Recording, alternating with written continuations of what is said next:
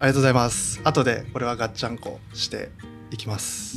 じゃあもう早速オープニング原稿読んじゃいますね。はいお願いします。とこのバックサイド FM はいろいろな人と好きなことをしゃべるポッドキャストです。配信は Apple Podcast や Spotify で聞いていただけます。ということで今回の、えっと、第な6回のゲストは林さんです。よろしくお願いします。よろしくお願いします。簡単に自己紹介していただいてもいいでしょうか？はいわかりました。えはじめまして皆さん。林健介と申します。え普段はサラリーマンをしながら、えー筋トレをする傍らこう食事の、えーダイエットをサポート。であとはコーチングのコーチ。であとは YouTuber などのインフルエンサーの活動。こういったものをしております。よろしくお願いいたします。お願いします。今日はお忙しい中えー、快く受けていただいてありがとうございます。いえいえとんでもないです。あのすごく楽しそうなことをされていらっしゃってあのあこんな場にお招きいただいて僕こそめっちゃ光栄です。嬉しいです。あまあ簡単に自分の自己紹介もしておくとあの自分は今大学生大学2年生で、まあ、自分の動画を作ったりとかクライアントワークでえー動画を作ったりしています。お願いしますお若いですねじゅんさん大学2年生ってことは。よく言われるんですけどなんか見た目と年齢が合ってないって今年二十歳なんですけど、そうですよね。はい、周りからは大体2 5 6に見られますね。あなんか落ち着いてらっしゃいますもんねすごい。こう雰囲気がやっぱり穏やかというか。結構お若い時ってやっぱ二十歳とかって結構こうギラついたりとかしてる方も多いと思うんですけど、まあ、ジュンさんはこうあすごく落ち着いてお話ができるなって。ってことは僕と一回りぐらい違うんですねそうですね。林さんが今おいくつでしたっけ？33ですね。で来年341 1月で誕生日なんで。皆さんあの誕生日1月ですから。1月20日ですのでお願いします。ってことはまあ一回りぐらい。134ぐらい違うっていう。そうですね。でいろいろ動画も拝見したんですけど。ありがとうございます。あの一番印象に残ってるのがあの自己紹介の動画。ああはいはいはいはい。見ていただいたんだあれ嬉しい。なんかいろいろぶっ込んでるなって思ってて。本当ですか？えどこがそう思っていただきました結構僕自分は普通の人間だと思っててそんなに取れ高があるのかなと心配はしてるところがあるんですけど。あの初恋の人がそのちょっとキャラの名前忘れちゃったんですけど緑色の髪だったりあとはなんだろうまあガジェットが好きだったりっていうのが結構自分の中では印象に残ってて。そうですね。ジュンさんもすごいガジェットお好きですよね。動画を拝見させていただいてめっちゃドローン飛ばしとるやんって思って。そうです。ねガジェットを最近好きになったっていう感じで。最近なんだ。そうなんです。最近そうですね。なもともと多分高校生ぐらいの頃からなんかそういうところには興味があってここ12年であ自分これが好きなんだなっていうことに少しずつ気づいてきたみたいな感じですねなんかありますか？最近変わったガジェットとかでこれよよかったなとかあったりします？それこそ今この録音してるえー収録してるマイクオーディオテクニカのちょっと型番忘れちゃったんですけど 2100X みたいな感じだったんですけど今まで、えーロードのビデオマイクを使ってて、えー初めてこのダイナミックマイクを使って収録した時にやっぱり音声の質が全然違うなっていうことに衝撃を受けましたね。結構ああいうのちゃいますよね。だいぶあのガジェットの性能によって。特に今ってやっぱり何かとも全部が IT じゃないですか。なんそれこそ YouTube の動画一つ撮ってもカメラとか。それこそ多分今スマホで撮る方も増えたと思うんですけどやっぱスマホによって全然違ったりとか。同じなんかことを演じてもその使ってるものでクオリティが変わっちゃうっていう。あれほど道具の凄さを痛感する時代ですよね。そうですね。その動画作ってみてもカメラでやっぱり全然質感だったり変わってくるんでそれを使って何か表現していくっていうのはすごい楽しいですね。うんうんうんそうですよね。最近なんか動画結構いろんな動画撮られてると思うんですけどうんなんか今後撮っていきたい動画とかあります？こういう動画を作っていきたいみたいな。今はなんか YouTube の自分の動画のスタイルっていうのに少し迷っててえっと動画をまあ1ヶ月半ぐらい更新してなかったんですけどなかなかですね YouTuber としてはちょっと長い夏休みが ちょうど、は挟まったんですね、でまあなんかコンスタントにこの YouTube の動画を上げつつ今後はまあその FPV ドローンを取り入れた1本まあシネマティック風な動画を作りたいなって思ってますね。なるほど。あのちょっとじゅんさんの動画拝見させて思ったていただいて思ったんですけど確かに結構シネマティックっていうんですか？はい。なんかジャンルがそういうのがあるんですよね確かそうですね。なんか、えーまあ、ユーザ・ YouTuber みたいな動画とは少し変わったなんだろうかっこいい音楽に乗せてトランジションガンガン、まあ、ガンガンというかそれは動画によって変わるかもしれないですけど、まあ、かっこいい風な動画っていうジャンルがまあここ数年やっぱ少しずつ盛り上がってるなって感じますね。確かにあの僕の動画を作ってくださってる方がいるんですけどその方もすごいシネマティックが好きで毎回その方が家に来てくださった時にこう僕のあの家下にこうテレビがあるんですけどそこでこう男2人でこう画面あのもう照明暗くしてそこでこうシネマティックの動画を見て超エモいねってながらこう 見てたっていうのがあるんですけどすごいおしゃれですよねのって確かに。そうでもシネマティックって結構難しくて自分は感じてて。なんだろうまだ自分の動画全然シネマティックじゃないから自分の動画のタイトルにはシネマティックって入れないって決めてるんですけど。ああそこがこだわりなんですねクリエイターとしての。そうこれはもう自分のこだわりで自分がもう本当納得してこれはシネマティックだって言えるものを作れる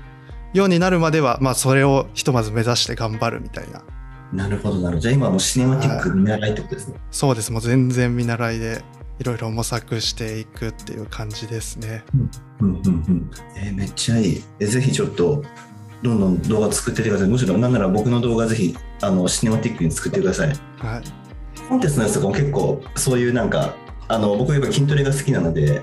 ちょ結構筋トレのやつもやっぱ結構おしゃれに撮る方はおしゃれに撮られてるので、やっぱ憧れはあるんですよねそういうの。そうですね。あのコンテストの多分あれは運営側の人だと思うんですけどコンテストの動画をなんかジンバル持ってしっかり撮影してるところとかはなんか映像のなんかたまたま映ってる片隅とかで見たりはしますね。やっぱそこあなるほどですね多分あいや多分これはなんか動画作ってるとなんか目につくポイントみたいな。いや思いましたなんか多分僕たちやっぱ筋トレしてる側からするとやっぱそのどちらかというと道行く方たちのなんかああの人なんかコンテスト出てないけど普通にめちゃがたよくねみたいなところとか体に僕たちは結構気がいっちゃうんですよ。多分そこはきっと動画クリエイターの方のあのコーチング的にこうラスっていうんですけどきっとそれぞれのこう人のやっぱ見てるもの結構違うんだなって今気づけてめっちゃ面白いなって思いました。そうですね。まあなんか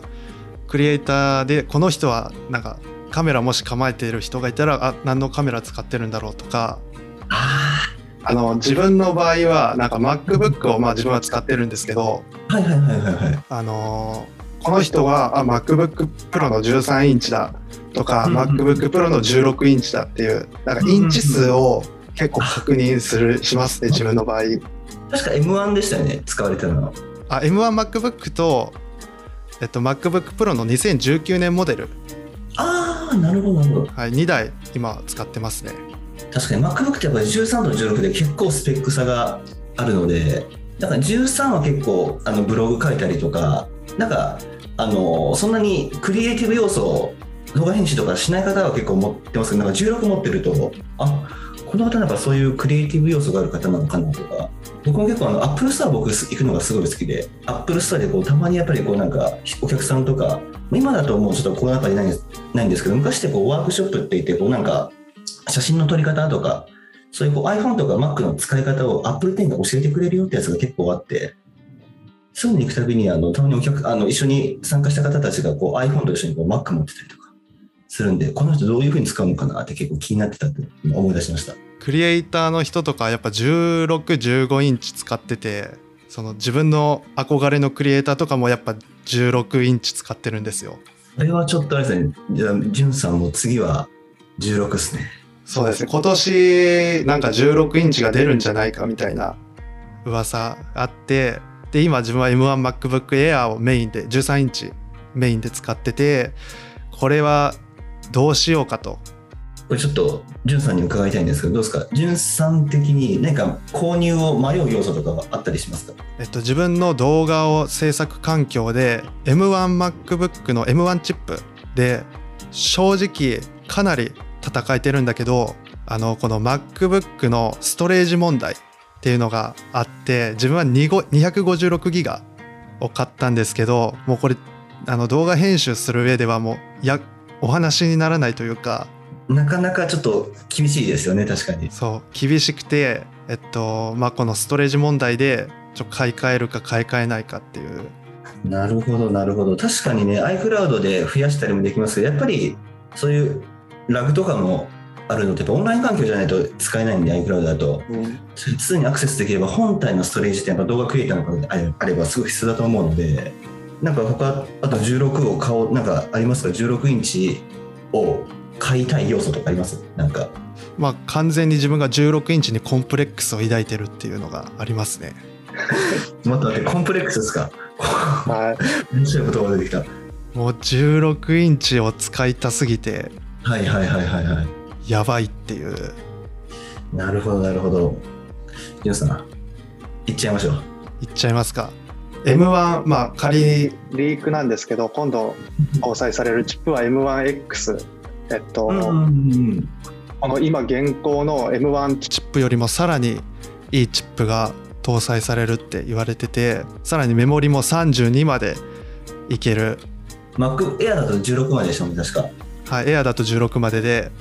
えーこの M1X に加えてメモリが32でさらに多分 GPU 性能も少し上がると思うんですよ。当然この今の現行の MacBook よりも。ですのでさらに16だったらなおさら上がるでしょうね。そういうの多分入れれるあのオプションだと思いますけど入れれると思うんで。でストレージもたまあもうぶっちゃけ1テラ以下はちょっともう次買う時はもう買わないって決めてるんで1テラもしくは2テラの作業環境があればまあなんかもう言うことなしというか。いやもうしゅ完全に没頭できるんであともうもうあれじゃないですか。完全にジュンさんはもうもうシネマティッククリエイターとして生きる以外なくなるじゃないですか。もう道がもう道がなくなるんで、いいっすねいいっすねいいっすね、はい。もうもう僕あの昔からやっぱガジェット結構好きなんですよ。でそんな僕がこう座右の銘にしてる言葉があって買ってから考えようっていうことでもう僕とりあえずもう全部欲しいもの片っ端から買って買ってから買って使うやつは使うし使わなかったら手放してもしてきたんですけどうん。買わない買わないとやっぱ分かんないんですよね。レビューもちろん見たりはしますけど買って使ってみないと判断もできないからとりあえず買っちゃおうって。ちょっとダメな大人のちょっと典型かもしれないですけど。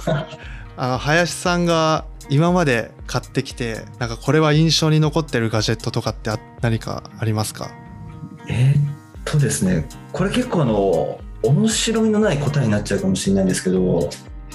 僕がでも今までで一番影そあの衝撃を受けたの受けたのが2つあって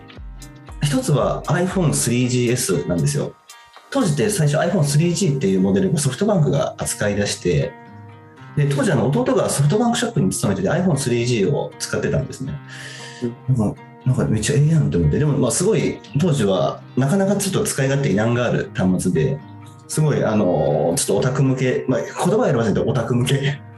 の世界だったんですけどちょっと次その出た 3GS ってに関してはだいぶ使い勝手が良くなってるよと話を聞いてこうテクテクテクテクソフトバンクショップに行って弟と一緒に契約をして使ったんですけどとんでもねえと。僕あの当時今だと5ちゃんなんですけど2チャンネルを見たりとかすごいあのそういうのが好きだったんでを見るっていうのに対して、まあ、あの当時やっぱガラガラケーだったんですよ当時は。ガラケーでやっぱ見るとやっぱ言うて画面ってやっぱ2あの2.8とか3多くてば3インチ当時なかったかな、まあ、2, 2インチ台だったんですね。本当今だともう本当こんぐらいですよ。こんぐらい。超ちっちゃい。でそれが当時やっぱりスクロールあのこう点キーってあの十字キーだったんでで動かしていくんでやっぱ見づらかったんですよね。で iPhone3GS だとその2ちゃんを見るようなブラあのアプリがあったりとかあとこうこの静電あのタッチパネル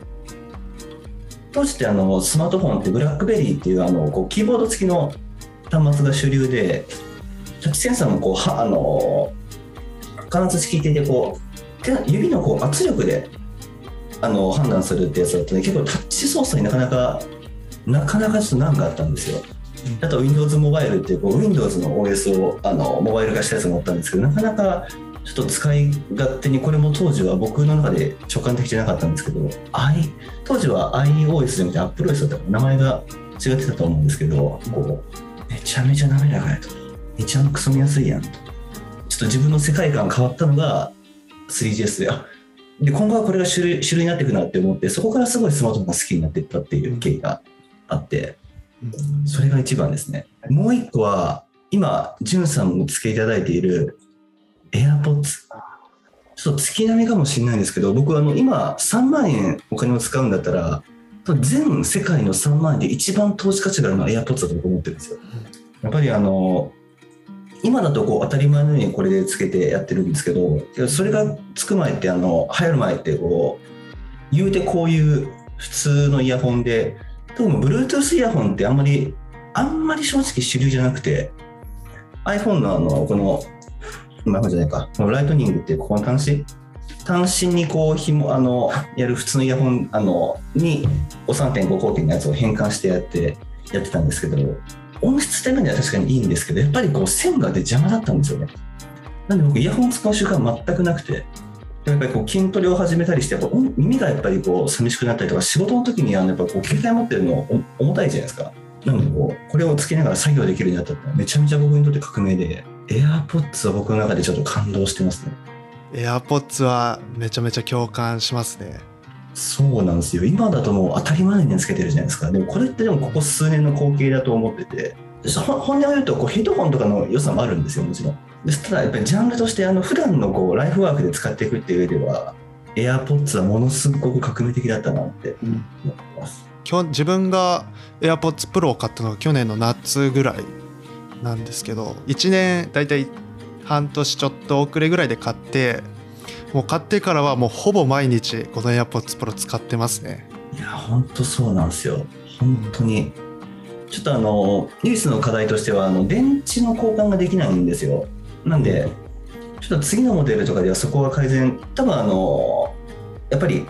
環境保護とかもアップルってすごい歌ってるんで多分次はそういうのも交換してくれるかなって思うんですけどやっぱ電池持ちが電池がやっぱり交換しないといけないんでもうそのままもうもし下手ってきたら新品買わないといけないっていうのはちょっとねあるんですけどきっとそういうのも次が改善してくれると思っててやっぱあのアップルの製品の初物というか AirPods っていうのは3世代目なんですけど結構初代からこあの完成度が高くて。これはいいなって思ってます。そうです。今でこそいろいろなワイヤレスイヤホン Bluetooth イヤホンが出てきてるけどこの Bluetooth イヤホンを多分一般化させたのは多分初代の AirPods いやー間違いない。さらに音質とかノイキャンを追求していく先駆けになったのはこの AirPods Pro そうなんですよ。今だと正直ノイキャンの性能とかあのクオリティだけで言ったらソニーのやつとか、あと BOSE とかも確かあったと思うんですけどその辺りってすごいクオリティ高いんですよ。ただまあこ個人的にですよ。個人的に別にワイヤレスイヤホンにそこまで求めてないので僕個人としてはどっちかというとアップル製品のこう連動性が高い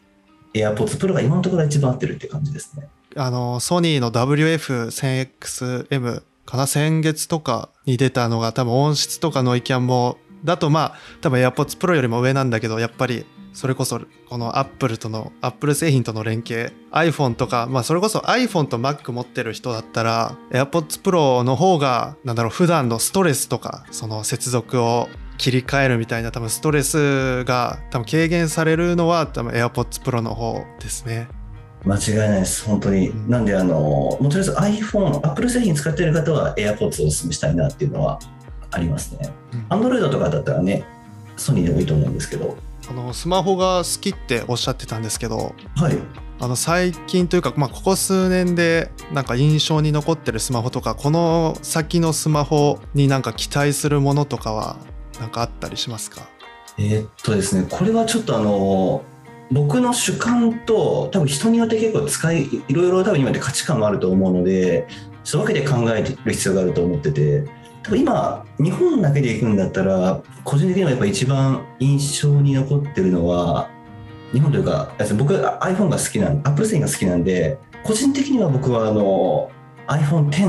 が印象印象に残ってます。うん。あの iPhone X からなんですよ、こうフェイス ID でこう顔認証に変わったのが、まあ、今はちょっとね、コロナ禍であのみんなマスクつかつけちゃってるんで、あんまりフェイス ID の恩恵を受けれてないんですけど、ちょっと思い出してほしいのが、その前ってめちゃ便利やったやんっていうふうに僕思ってて、ちょっと10の時はフェイス ID の認証も遅かったんですけど、10S 以降はあのフェイス ID の認証も早くなって、特に12なんて今なんてすごい早いですから、なんかあの前までこう、まあ、ホームボタンの、ね、魅力ももちろんあるっていうのは分かるんですけど今ベゼルレスってこう全部今って基本的にこう画面がほぼほぼ全部画面で埋まってる構成になった先駆けは個人的には iPhone10 からかなって思ってるんで、うん。今のデザインの流れを作ったモデルとして僕は iPhone10 がすごい印象的に残ってます。それ以外に印象に残ってる端末だとクラウドファンディングでこうキーボード付きのモデル何種類か出ててコスモコンピューターですかな。それをちょっと一回クラウドファンディングで購入して買ったんですけど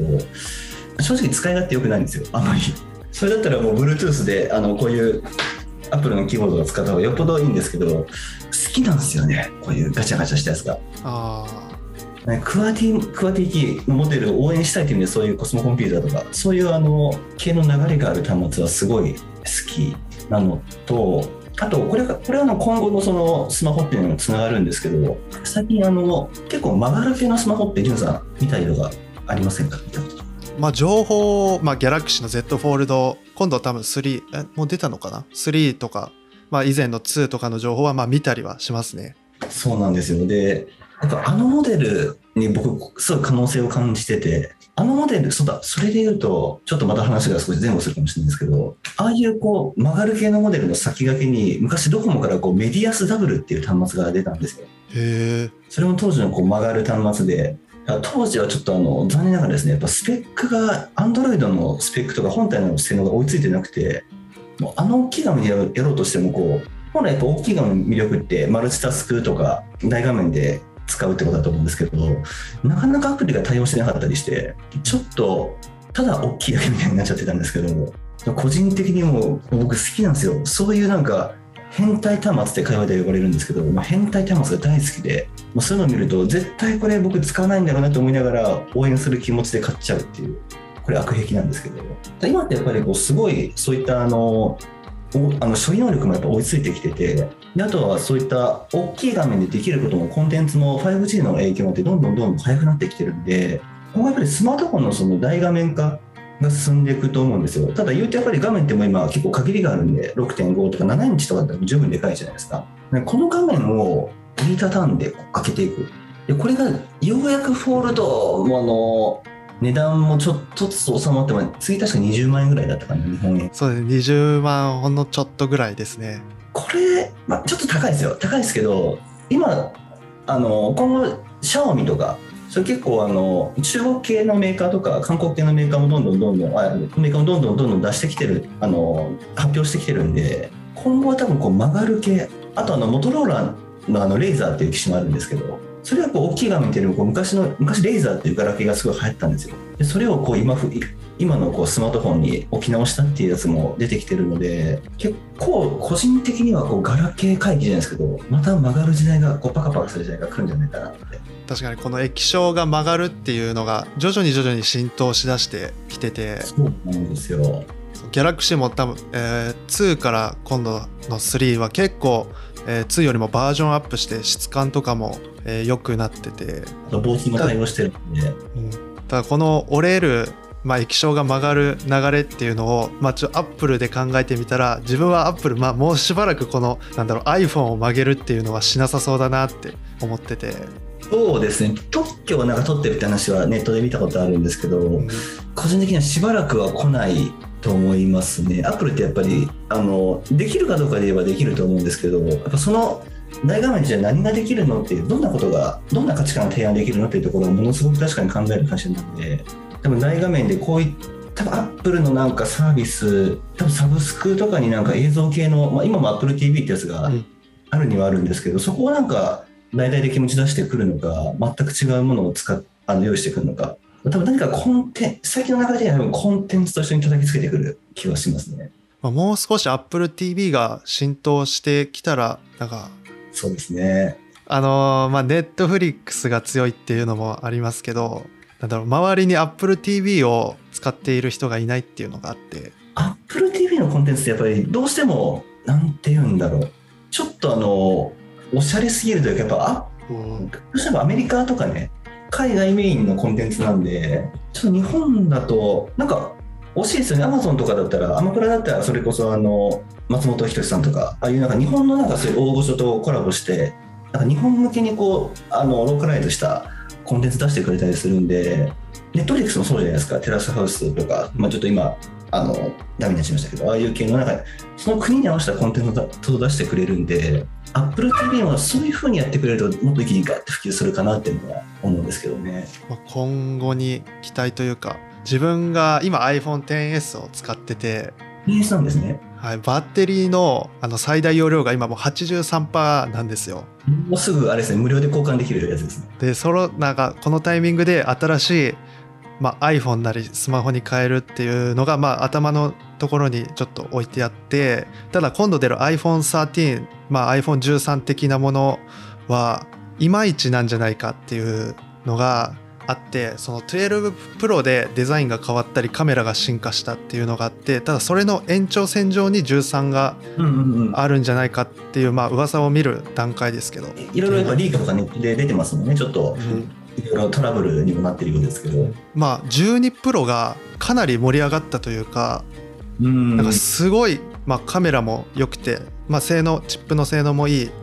でかなり盛り上がった分今度の、まあ、iPhone はちょっと、まあ、盛り下がるじゃないけどうんうんうんうんなんか落ち着いたものが出てくるんじゃないか。ってこのタイミングで変えるのはちょっとどうなんだろうっていうのが少し思うところであって。なるほどなるほど。そのままじゃあ、まあ、選択肢としては使う多分 2, 3つですよね。そのまま 10S を使う新しい iPhone に変えるもしくは12 Pro に変える、まあ、この3つですよね多分。そうですねなるほど。え純さん的にはどうですか？この3択だったらどれが今一番比率が高いですか？まあ、iPhone10S をもう1年使って、えー次の iPhone を待つが賢い選択というかまあベターなのかなっていうのは少し思いますね。なるほど。そうですね。確かに。実際には物が出てこないとね iPhone ってあの、毎回そうなんですけど、まあ、発表会あるじゃないですかいつも。発表があってこう、まあ、いろいろ毎回あのティム・クックさんとかがいろんなあのあのスティーブ・ジョブズシアターでいろいろ語ってくれてそのスペックを見て僕は正直もうそのスペックを見るだけでもうなんか数字で僕そのなんか数字の羅列を見るだけでもうワクワクしちゃってそのまま買っちゃうんですよ。買おうって思って。やっぱりあの世の中の方ってほとんどの方は別に数字ってどうでも多分いいと思ってて。多分使った時にどういう体験ができるかだと思うんですよ。そういった意味でいくとなんか僕やっぱいい意味で毎回スペック見た時に今回ちょっとどうかなって思ってもいざ触ってみるとええやんって毎年思ってきたんですよ。なんでもちろんその 10S をあの使うっていう選択肢全然ありだと思いますし、まあ、83%だとそろそろちょっと減ってくるんで、まあ、電池だけだったら電池だったらまあ 10S だったら確か1万円ぐらいで買えると思うんでどうしてもあの電池持ちが悪いという場合電池を変えるっていうのはありだと思うんですけど一回新型がもしあの出たらデモってもいいかもしれないですね。その結果ワクワクするかどうかっていうのは結構でかいと思うんで。ネットの情報を見るだけでワクワクするっていうのは一緒なんですけど。いやーそうですね。本当にもうちょっとやっぱリーク系の情報とか僕あんま見ないようにしててなんかいらっしゃるじゃないですか。ジョン・プロッサーさんとか有名な方たち。あんなんかあのーこれちょっと僕アニメとかも好きなんですけどなんですけどアニメのなんかネタバレを見た見ちゃう気持ちになになっちゃって。最近僕あの東京リベンジャーズ。あの結構みんなあの人気だと思うんですけどあれやっぱ漫画が面白すあのアニメが面白すぎて気になってウィキ見ちゃったんですよ。とんでもなんかもうあタイムリープもやっぱウィキウィキじゃダメだダメだって改めて思ったんですけどやっぱ同じでやっぱりガジェット類も極力見ないようにしてますリークは。リークであのこの前の WWDC WWDC2021 で、まあ、リークでもう MacBook が出るんじゃないか。新しい16インチ14インチがもうこれは出る。前例で出たんだからこれは出るだろうって周りが周りというか、まあ、ネット界隈がめちゃめちゃ盛り上がってる中でうんうんうん。結果蓋を開けてみればえー MacBook は発表されない、まあ、落ち込むというかなんか期待外れだったみたいな。いやそもそもリークはリなんか絶対じゃないし、まあ、所詮なんかネットの情報というかその PV を狙ってこういう情報をなんか氾濫させたみたいなこともあると思うんでなんかリークを信じすぎるのは良くないみたいなのはまあそうなんですよ。あのそれこそ昔って携帯電話のその携帯電話も昔発表会があってドコモソフトバンク、まあ、当時ボーダンかなとか au とかが夏モデル発表会みたいな感じのやつがあったんですよ昔は。今も、まあ、あるにはあるんですけど最近はちょっとかなりちっちゃくなってて。当時やっぱそういうこうカタログの2チャンネルとかでこうわざわざそのあのリーク用に作ったやつとかをこうアップする人たちもいてめちゃめちゃそれはそれで面白かったんですけど所詮リークはリークなんですよね。やっぱ2ちゃんの情報と同じレベルというかそれを信じちゃいけないよねっていう。まあこのイベント9月ってアップルイベントが例年あるから結構盛り上がっててこの盛り上がり感はめちゃめちゃ好きなんですよ自分。そうなんですよ。わかりますわかります。ワクワクするしどんなもんが出るんだろう。でまあそれはなんかリーク情報も踏まえてなんか動画にしてるっていうクリエイターもいてすごいけど、まあ、リークはリーク、まあ、こういうのが出るかもしれない程度に考えてイベントに臨むっていうのがベストなのかもしれないですね。なんか本当やっぱお祭り前の感覚というかこれからどんな花火が打ち上がるんだろうなみたいなレベルにしておかないとやっぱりこう楽しみ方っていうのでもありますよね。そういううん。その事前情報にワクワクするっていうのもそれはそれですごい楽しいと思うんで今年はどんな iPhone が出るのか楽しみですね。そうですね。なんか、えー今年ぐらいからアップルがリークに対して規制を張る的なのがあってそれのおかげそれのそれのおかげというかそれのせいで iPhone13 周りの情報が控えめになっているんじゃないかうんうん。的なのも見たんでこれはなんか、まあ、いい意味で期待が膨らむなみたいな。そうですね。あの昔ってあのジョブズがまだ生きてた頃 iPhone4S までかな？4S までってそれこそ毎年あの iPhone の発売前ってこう Apple Store でこう見せてもうカーテン閉めるだけじゃないんですよ。もうなんかあの隙間を見えないようちゃんと塗ってくれって言われる言われてそれがやっぱ秘密主義だったんですよね。やっぱりジョブズからティム・クックに代わってやっぱリーフがすごい出るようになってきてそのリーフ含めて楽しむっていうのもあるんですけど僕はやっぱり言うとやっぱ信信者なんでやっぱジョブズの。それぐらい秘密主義な方がやっぱ憧れる部分がありますよね、まあ、あのビジネスとしてどうかでさておいて。まあ多分今後、まあ、もっと秘密徐々に徐々に多分まあジョブズの時代に戻るというかなんかリークが規制されていく流れが少しずつあるんじゃないかなって自分は思ってますね。そうですね。これでもちょっと時代の流れもあると思ってて今って SNS がすごいそれこそ昔とは比べ物にならないぐらい普及してるじゃないですか。正直それを普及させてるのは僕はアップルだと思うんですけど iPhone が。普及させた部分は大きいと思うんですけど結局はそれでもあのどんだけ多分規制を張って観光令を敷いてもやっぱり人の常で情点は漏れていくと思うんですよね。なんであのもうちょっとちょっと情報が多分アングラ化するというか多分 Twitter みたいな表立った SNS じゃなくてもうちょっとなんか姫あの姫事のような場所でなんか紳士的っていう表現がちょっとこの表現いいかわかんないですけどなんかこう大人の社交場的なところで情報がやり取りされていくようになっていくんじゃないかなって多分ね SNS がもう一個新しいやつが今なんかちまちま出てきてるじゃないですか。そうですね。結構、まあ、グラビティだったり最近で言えばクラブハウスが一発ドーンと当てた感じはありますけど。匿名のあまあクラブハウスみたいじゃないですけどなんかもっと招待制の SNS とかが今後もしかしたら出てくるかもしれないですよね。まあ、結構なんか iPhone 周りというか Apple 周りの話をざっとした それだけでそれめっちゃ話しちゃいましたねなんかあのちあの動画を拝見してはい。あの iMac をなんか買ったってつぶやいてポソッと言ってて今年の春発売された iMac を買ったんですか？買っちゃいました。ちなみに色は？青でございます。あの iPhone12 が僕パシフィックブルーだったのでそれに合わせて悩んだんですよ本当は。僕本当はピンピンクが好きなのでピンクにしようかなって思ったんですけどこれ赤やんってなって。であのこれもでも個人的に iMac ってすごい一概が難しいパソコンだと思ってて。結構なんか別にクリエイター以外にも使えるなんか普及向けの端末なのかなっていう。今回の iPhone シリーズが12的な一台なのかなって MacBook Air みたいな一台だと個人的には思ってて。スペック的には全然問題なく Mac あの Apple シリコンなんで性能も高いですしテラでメモリも32だったかにしてもう過不足なく使えるようにしてはあるもののちょっとデザインを見ていただくとやっぱりですねもうここここの幅とか、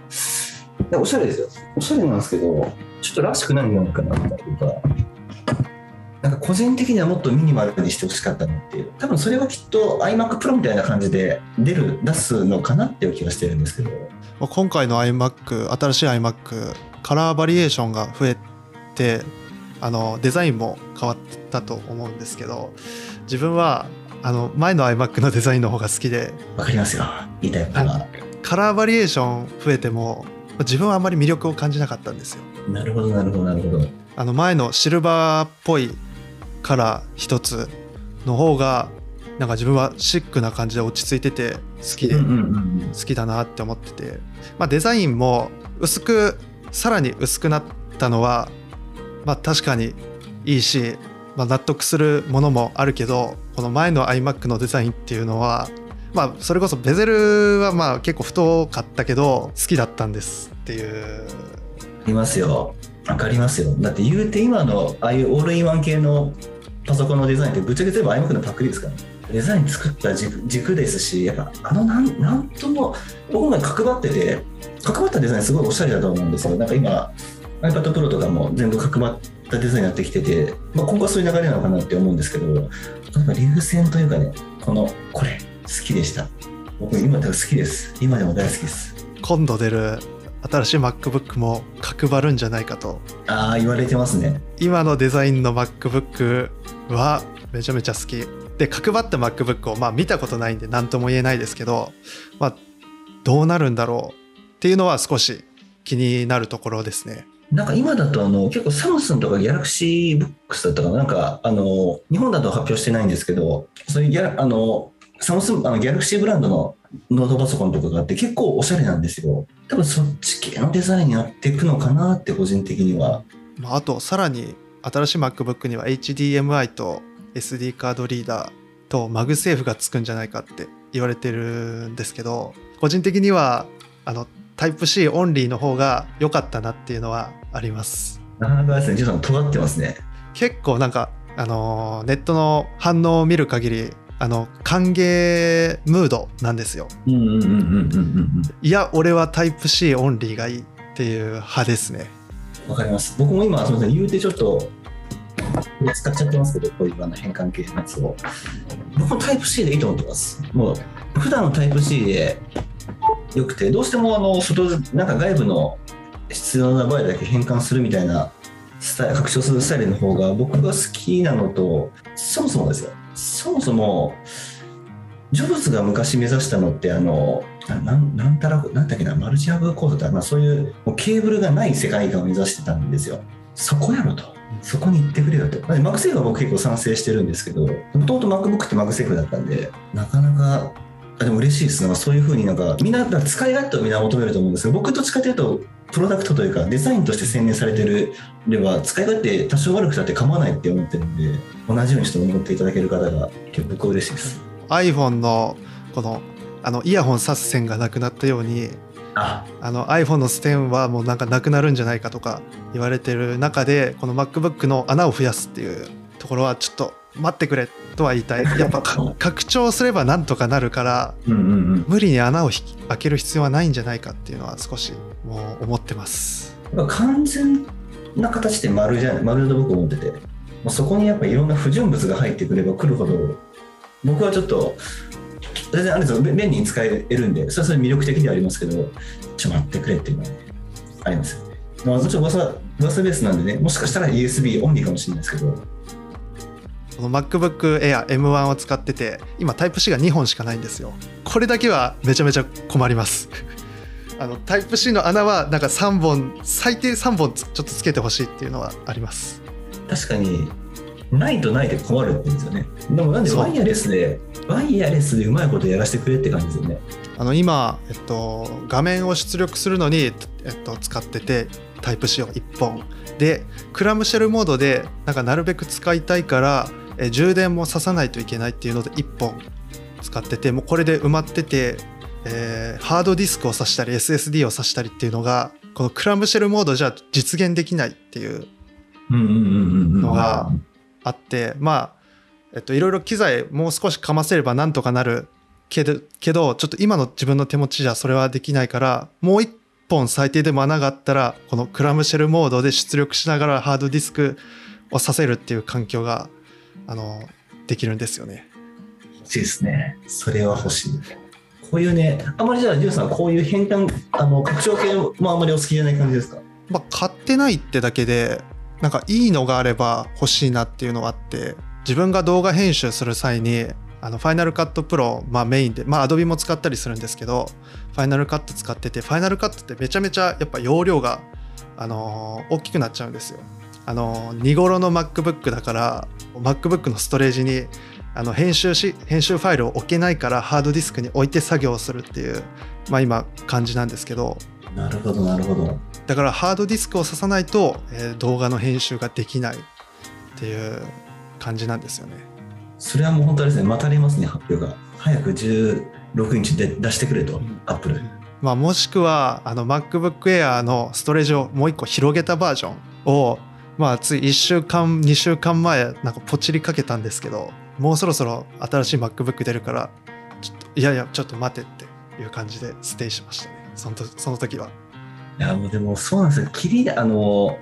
欲しい時は買い時とは言いながらももうすぐ出るかもしれないないって時に買うのは難しいですよね。そうですね。去年あの M1 が発表される前になんか MacBook Pro の16インチ買っちゃった人涙目みたいな。かわいそうだよなあれ本当に。シングルコア性能だけだったらあの MacBook Pro 16インチの、えー特盛りえーしメモリももういろいろ積んだ状態よりもシングルコアだったらこの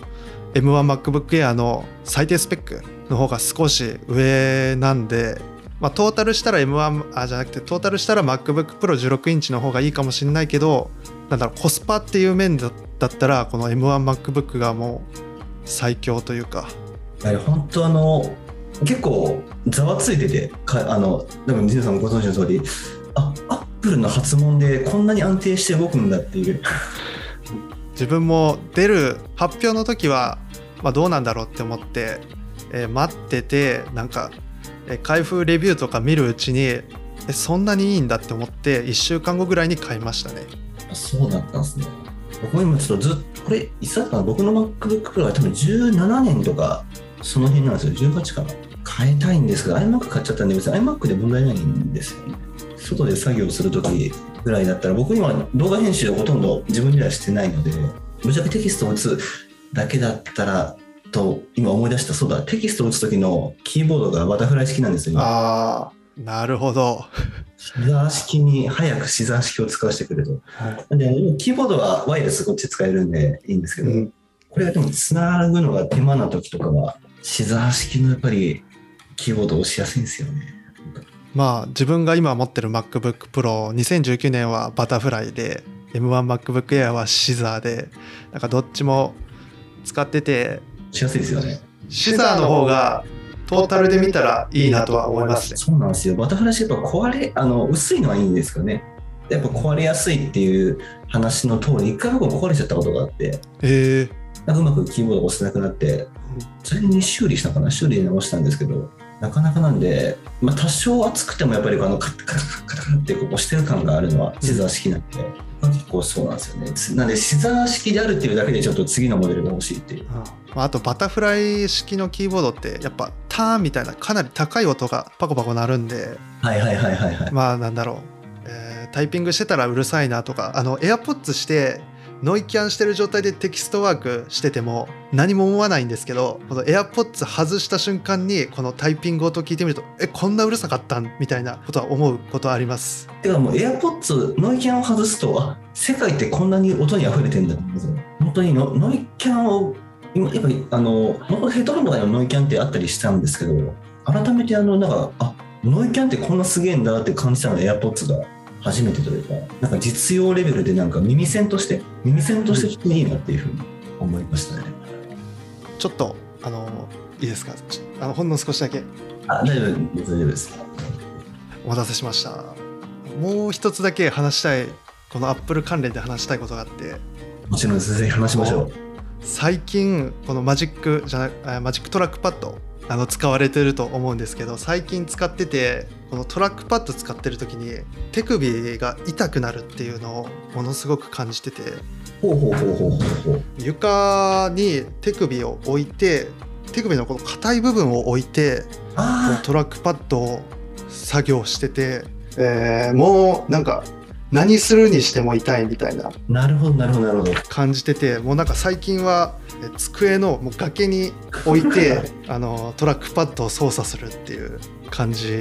をやってて。なるほどなるほど。マウスに行くべきなのかっていう。一点伺いたいんですけどマウスとトラックパッドで別に使い勝手に差は感じてないですか？あのマウスを使ったことがなくて。なるほどなるほど。だから自分の初めてのパソコンって MacBook Pro2019 年なんですよ。はいはいはいはいでトラックパッドの操作性あの MacBook のトラックパッドの操作性にもう完全に慣れていろいろジェスチャーも覚えててでその状態であの Bluetooth、まあ、画面出力した際に扱うならトラックパッドじゃないかもうジェスチャーも覚えてるし操作性も快適だしってことでトラックパッドを選択したんですけど、えー最近痛いと。ちょっと痛いと腱鞘炎になってしまうこともはい。なるほど。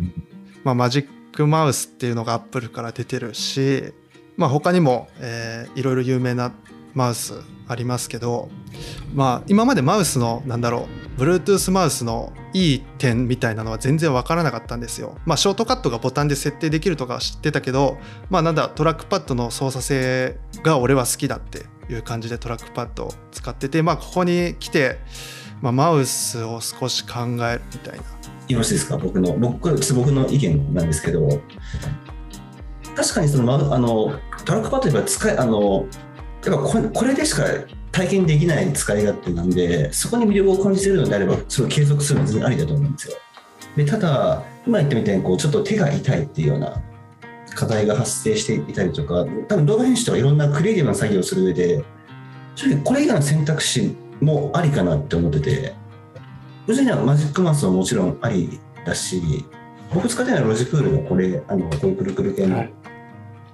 トラックホールって僕あの最初クソ使いづらかったんですけど、なんなんなのかなと思って全然ちょっと操作あのできんわって思ってたんですけど、結構やっぱりおすすめされて、一回なな慣れちゃえばもうこっちの方が絶対あのカーソルのスクロールも早いし、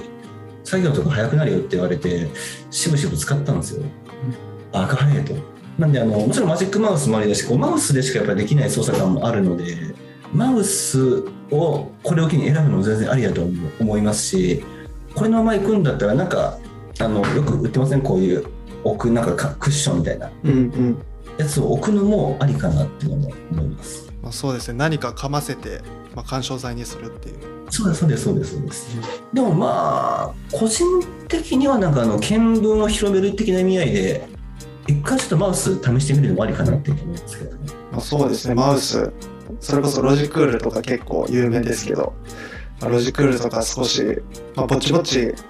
あのいろいろ探ってはいるっていう感じですね。おすすめです。なんかいこのいろんなやつがあるんで正直どれがいいのかなって僕も何個か使ってみたんですけどぶっちゃけあまり差がないなっていう新しいやつになればいいかなと思ったらなんか多分ここの角度とかの問題なのか本当に多分人それぞれの形があると思うんであんまり別になんか高いモデル新しいモデルと古いモデル当然新しいのが高いんですけど別に高いからそんなに差があるのかっていうのはあんまり僕には分からなかったんで個人的にはでも一回このくるくるトラあのくるくるパッドは試してもらいたいです。はい、あとトラックパッドだととこのトラックパッドの面積分、えー机を占領しちゃうっていうのはあるんでマウスだとまあ大体2分の1ぐらいそうですね。結構大きいこういうこういうやつでさえ確かにこうやって見ても全然サイズが違うんで、おしゃれなんですけどね。トラックこれは。まあもうこの白い板でもう何でもできちゃうんでねそうなんですよ。しかも今は前までは前と違って今ってもうあるじゃないですか。こう触覚フィードバックで返ってくるんで構造的にも壊れづらいっていうのもありますし、なかなか長く使えるっていう意味では長く使えてやっぱあと iMac あの Mac Apple 製品しかやっぱ体験できないユーザー体験なんで個人的にはすごいおすすめないいと思うんですよね。うん。まあ、トラックパッドの良さもあるしマウスのならではの良さもある。すみません、あんまりちょっと、あんまりなんかいいことができてないのってちょっと思って申し訳ないですけど、どっちもいいよって、でも一回試してほしい、こやつって。ちなみにトラックパッド使っててなんか痛くなるみたいな経験はないですか？実はないんですよね。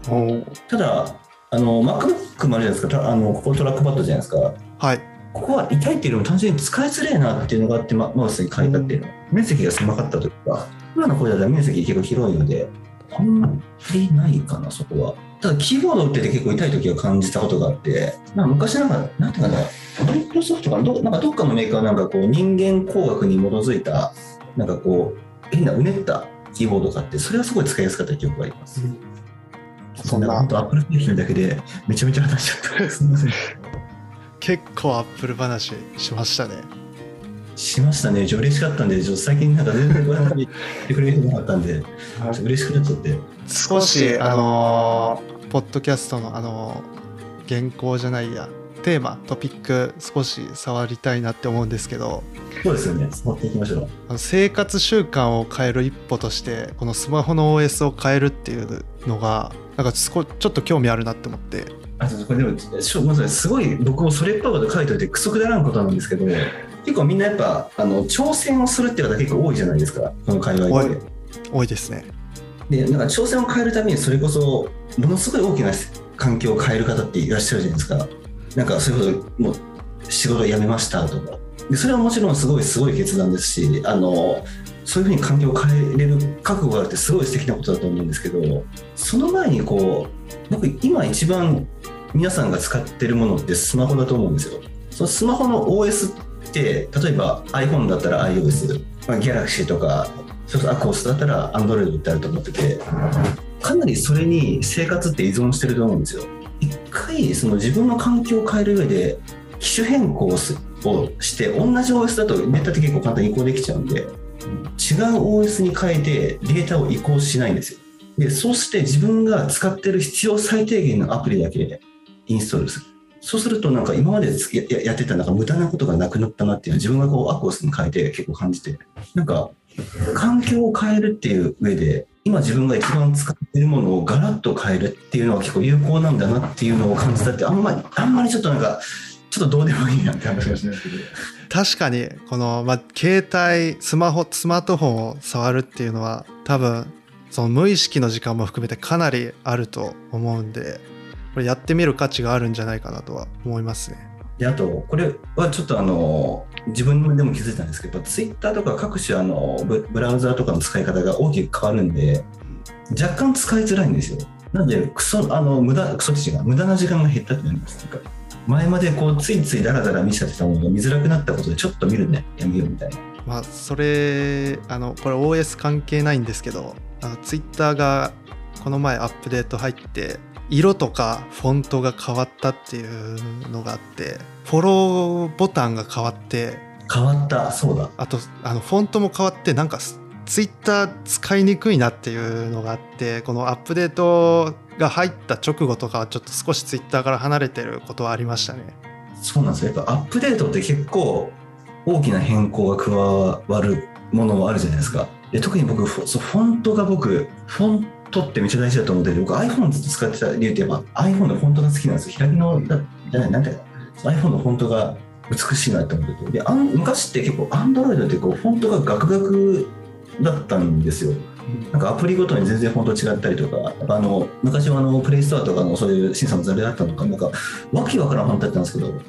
それが嫌でずっと敬遠してたんですけど、久しぶりに Android で触ったら、なんか普通にそういうのも整ってて、もう今は Android もすげえなっていう気づきができたってめっちゃ大きいです、個人的には OS を変えたことも。今の Android すげえっていう MacOS と Windows でも前は Windows、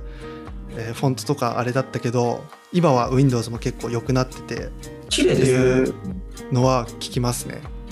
そうなんですよ。なんか、なんで、今はやっぱ昔、あの、だいぶそういう GUI ですか、見た目に関してのこだわりもやっぱりかなりメーカーもこだわってるなって感じるんで、昔より、なんか、言うて僕、Apple 信者ですけど、Android しかり Windows しかり、そういうあの、競合他社の製品っていうのも、スペックも、全然個人的には使い使ってみるのありだなって思ってます。多分それを使ったらきっとまた iPhone に戻るんでしょうけど、また。そうそれで言うと、あのーまあ、ずっと MacOS を使っててあの Windows も結構いいっていう情報このフォントとかデザインとか結構いいっていう情報を見る中であの自分が Adobe のソフトを使っててやっぱ Adobe Windows の結構ゴリゴリ積んだ方が MacOS よりもやっぱ動くんですよ Windows の方がそういうのをなんか考えるたびに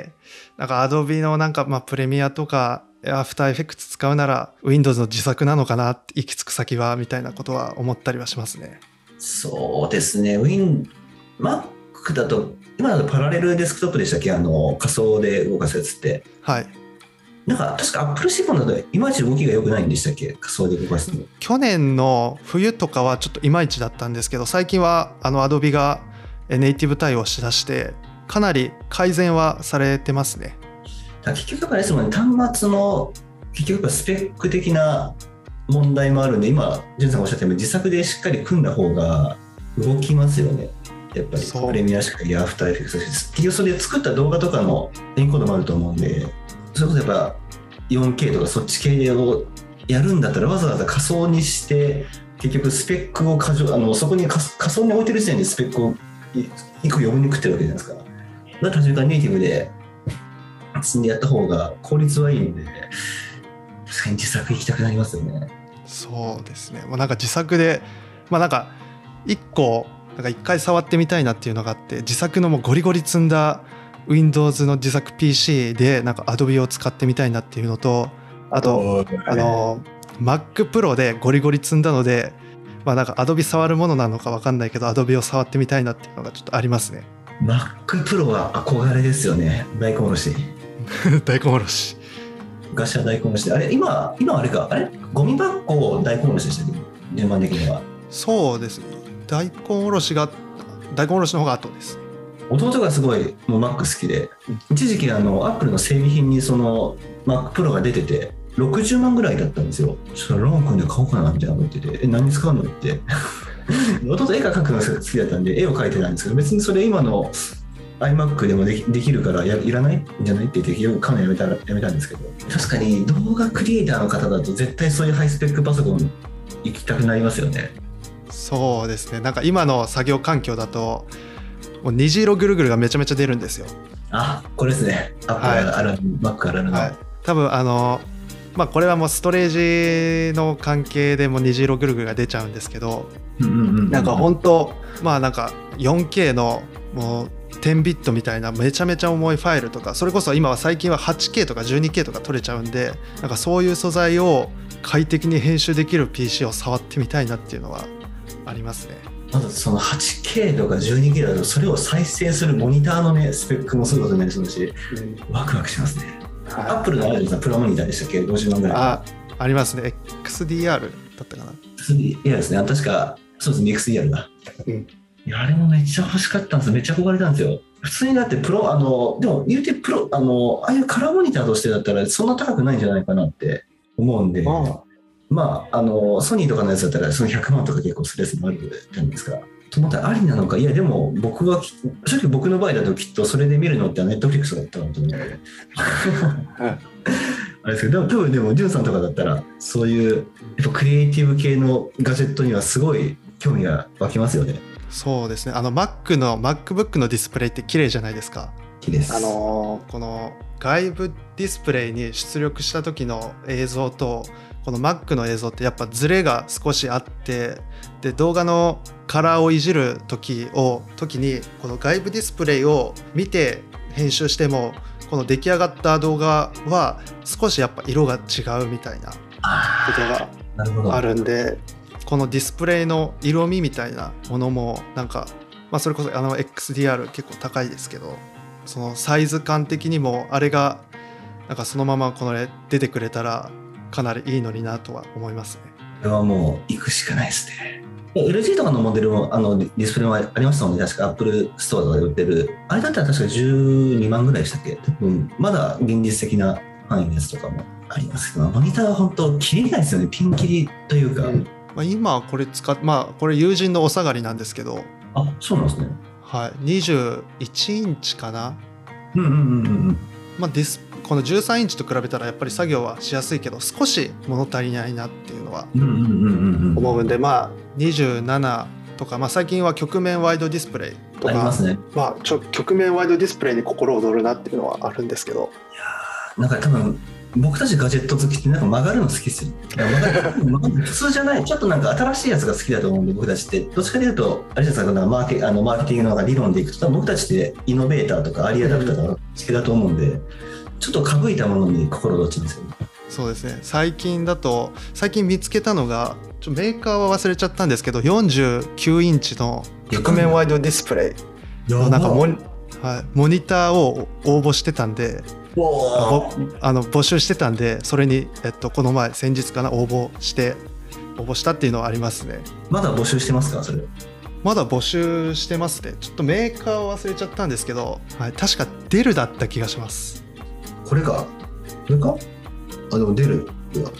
これのモニターなんですね。ちょっとやば。やってみよ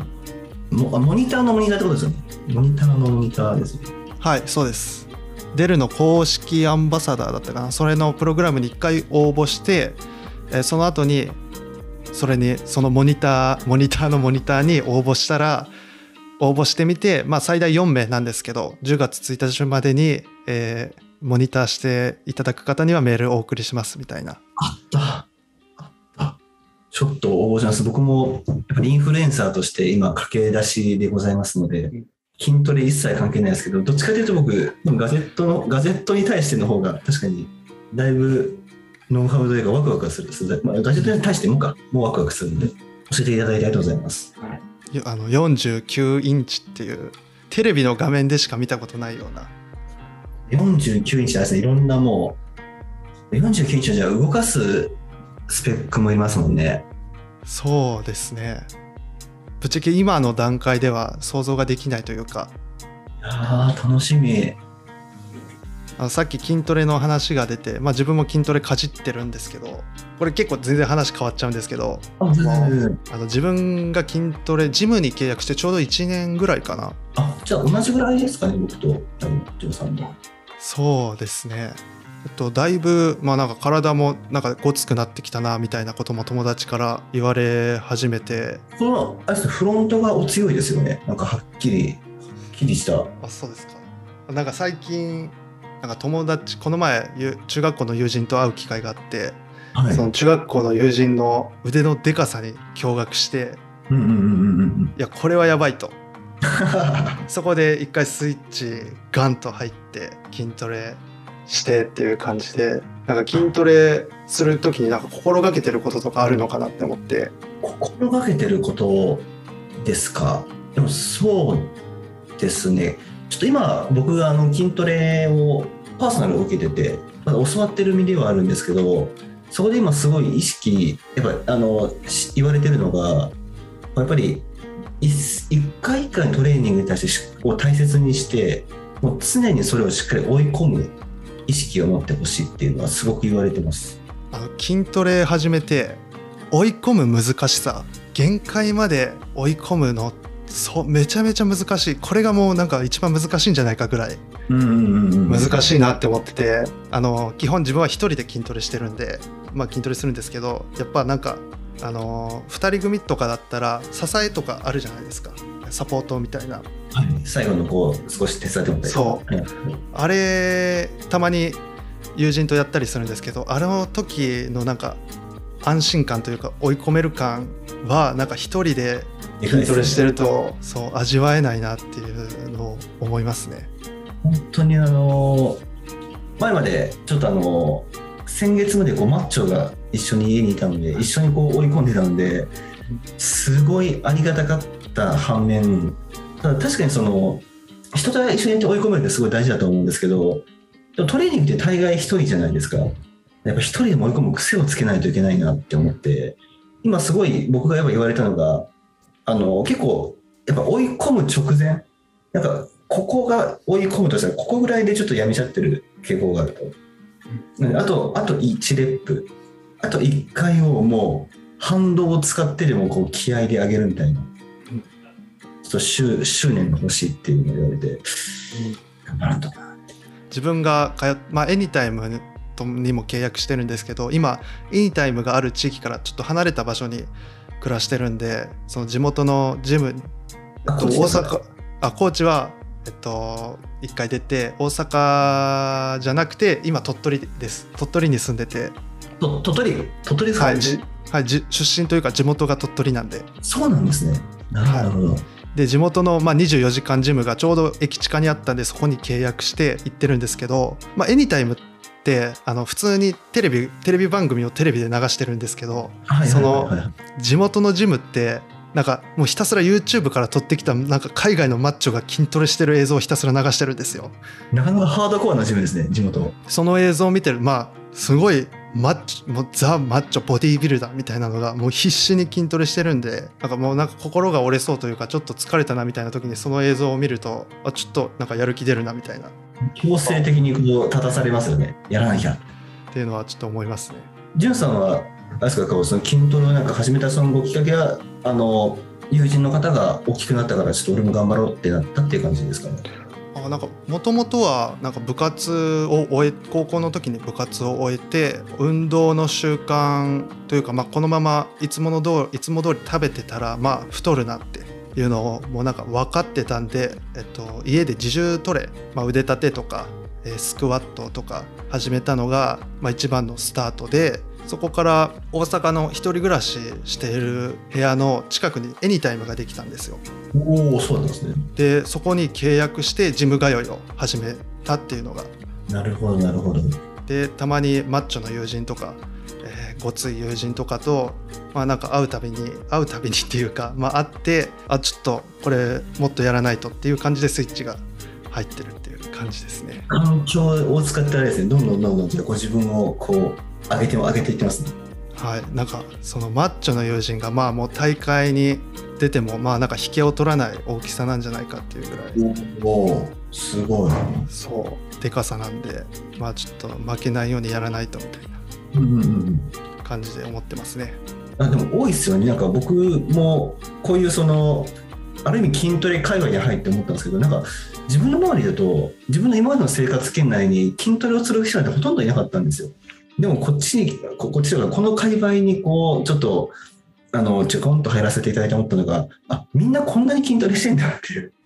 めちゃめちゃ思いました、それは。まああと昨今の筋トレブームというか、うんあの去年エニタイムのエニタイムを運営してる会社が上場したらしいんですよ。あーあ、そう、そんなに、なめた気がする。はいはいはい。はい、この筋トレトレーニングを自分のペースで始めたり大会に出たりみたいなこの筋トレ人口みたいなのも増えつつあるのかなとは思ったりしますね。確かに確かに。結構そのやっぱややれば楽しいじゃないですかやりだしたら。僕やるまでは何を好きでそんな苦労あの偉い思いしなあかんねんって思ってたんですよ。やりだしたらクソもんや筋トレってなったので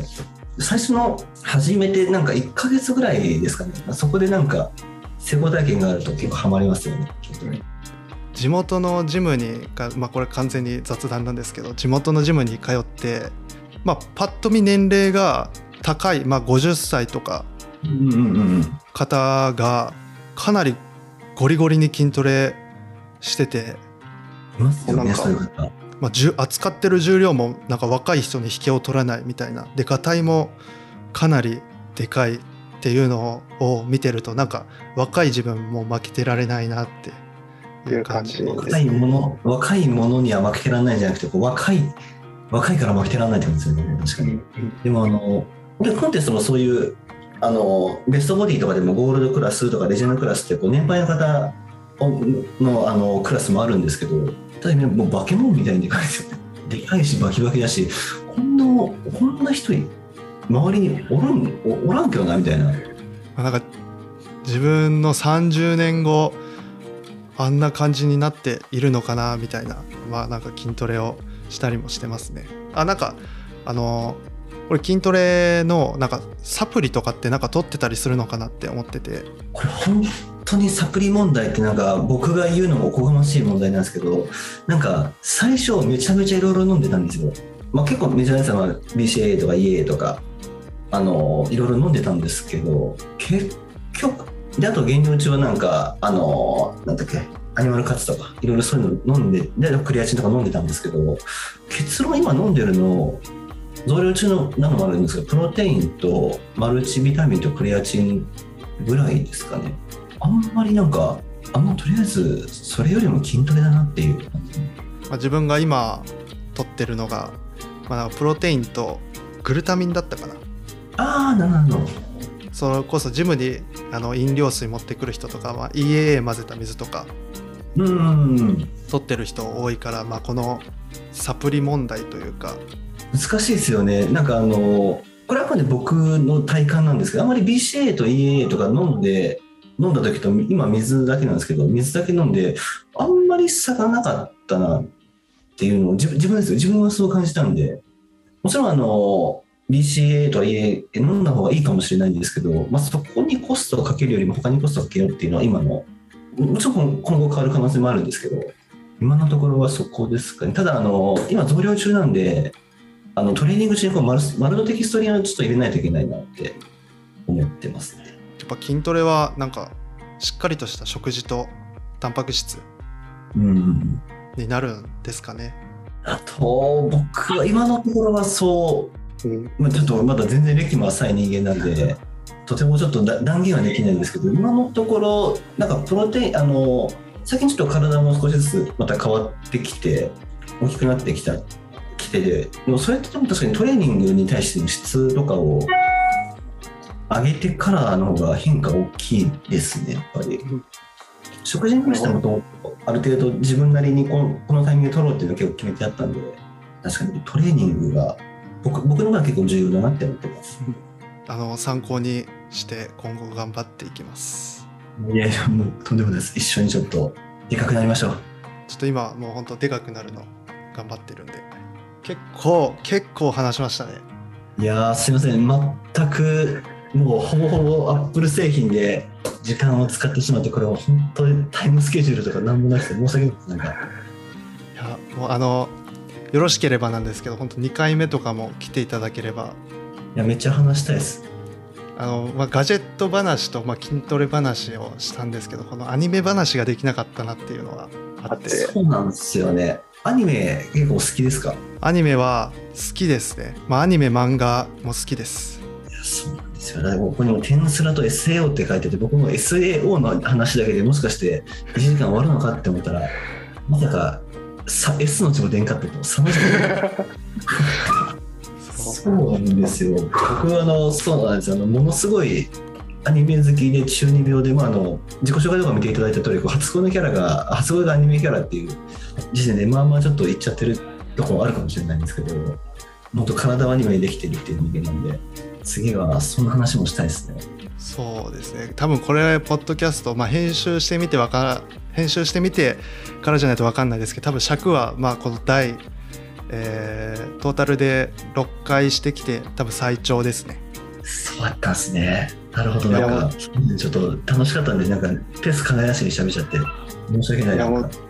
全然もう話してくれるだけあの自分も楽しかったんでありがとうございます。次はでも、もうちょっと段取り組んだ方がいいですね。いやまあでもこうやってあのなんか聞いてもらう人にもなんかち力を抜いてというか本当ながらで聞いてほしいんでこういう緩い感じでまあ話していくことができてまあ良かったですただあの今回あの機材トラブルが結構自分の方であって、ああ、そうだったんですね。はいこれは編集頑張らないといけないなって今からちょっと思ってるんですけどなるほど、なるほど。まあそんな感じで第7回のゲスト林さんでしたあの林さんのツイッターとか YouTube とか概要欄に貼っておくのでえみ皆さんもしよろしかったらチェックしてみてくださいありがとうございます。はいぜひとも、また、あの、そちらの方でも、いろんなガジェット、ちょっとあの、こんだけ話したらあれですけど、ガジェットの話全くしてないんですけども、今後はガジェットなどの話も、僕のチャンネルでもしていきたいと思ってるので、ぜひともお願いします。あのぜひあの2回目の2回目もちょっとお呼びできたらなと思うんでぜひまた、もう次はちょっとあの、違う方向の、もうどんな話でも、違う話もしていきましょう、ぜひとも。そんな感じで第6回のゲスト林さんでしたありがとうございましたありがとうございました。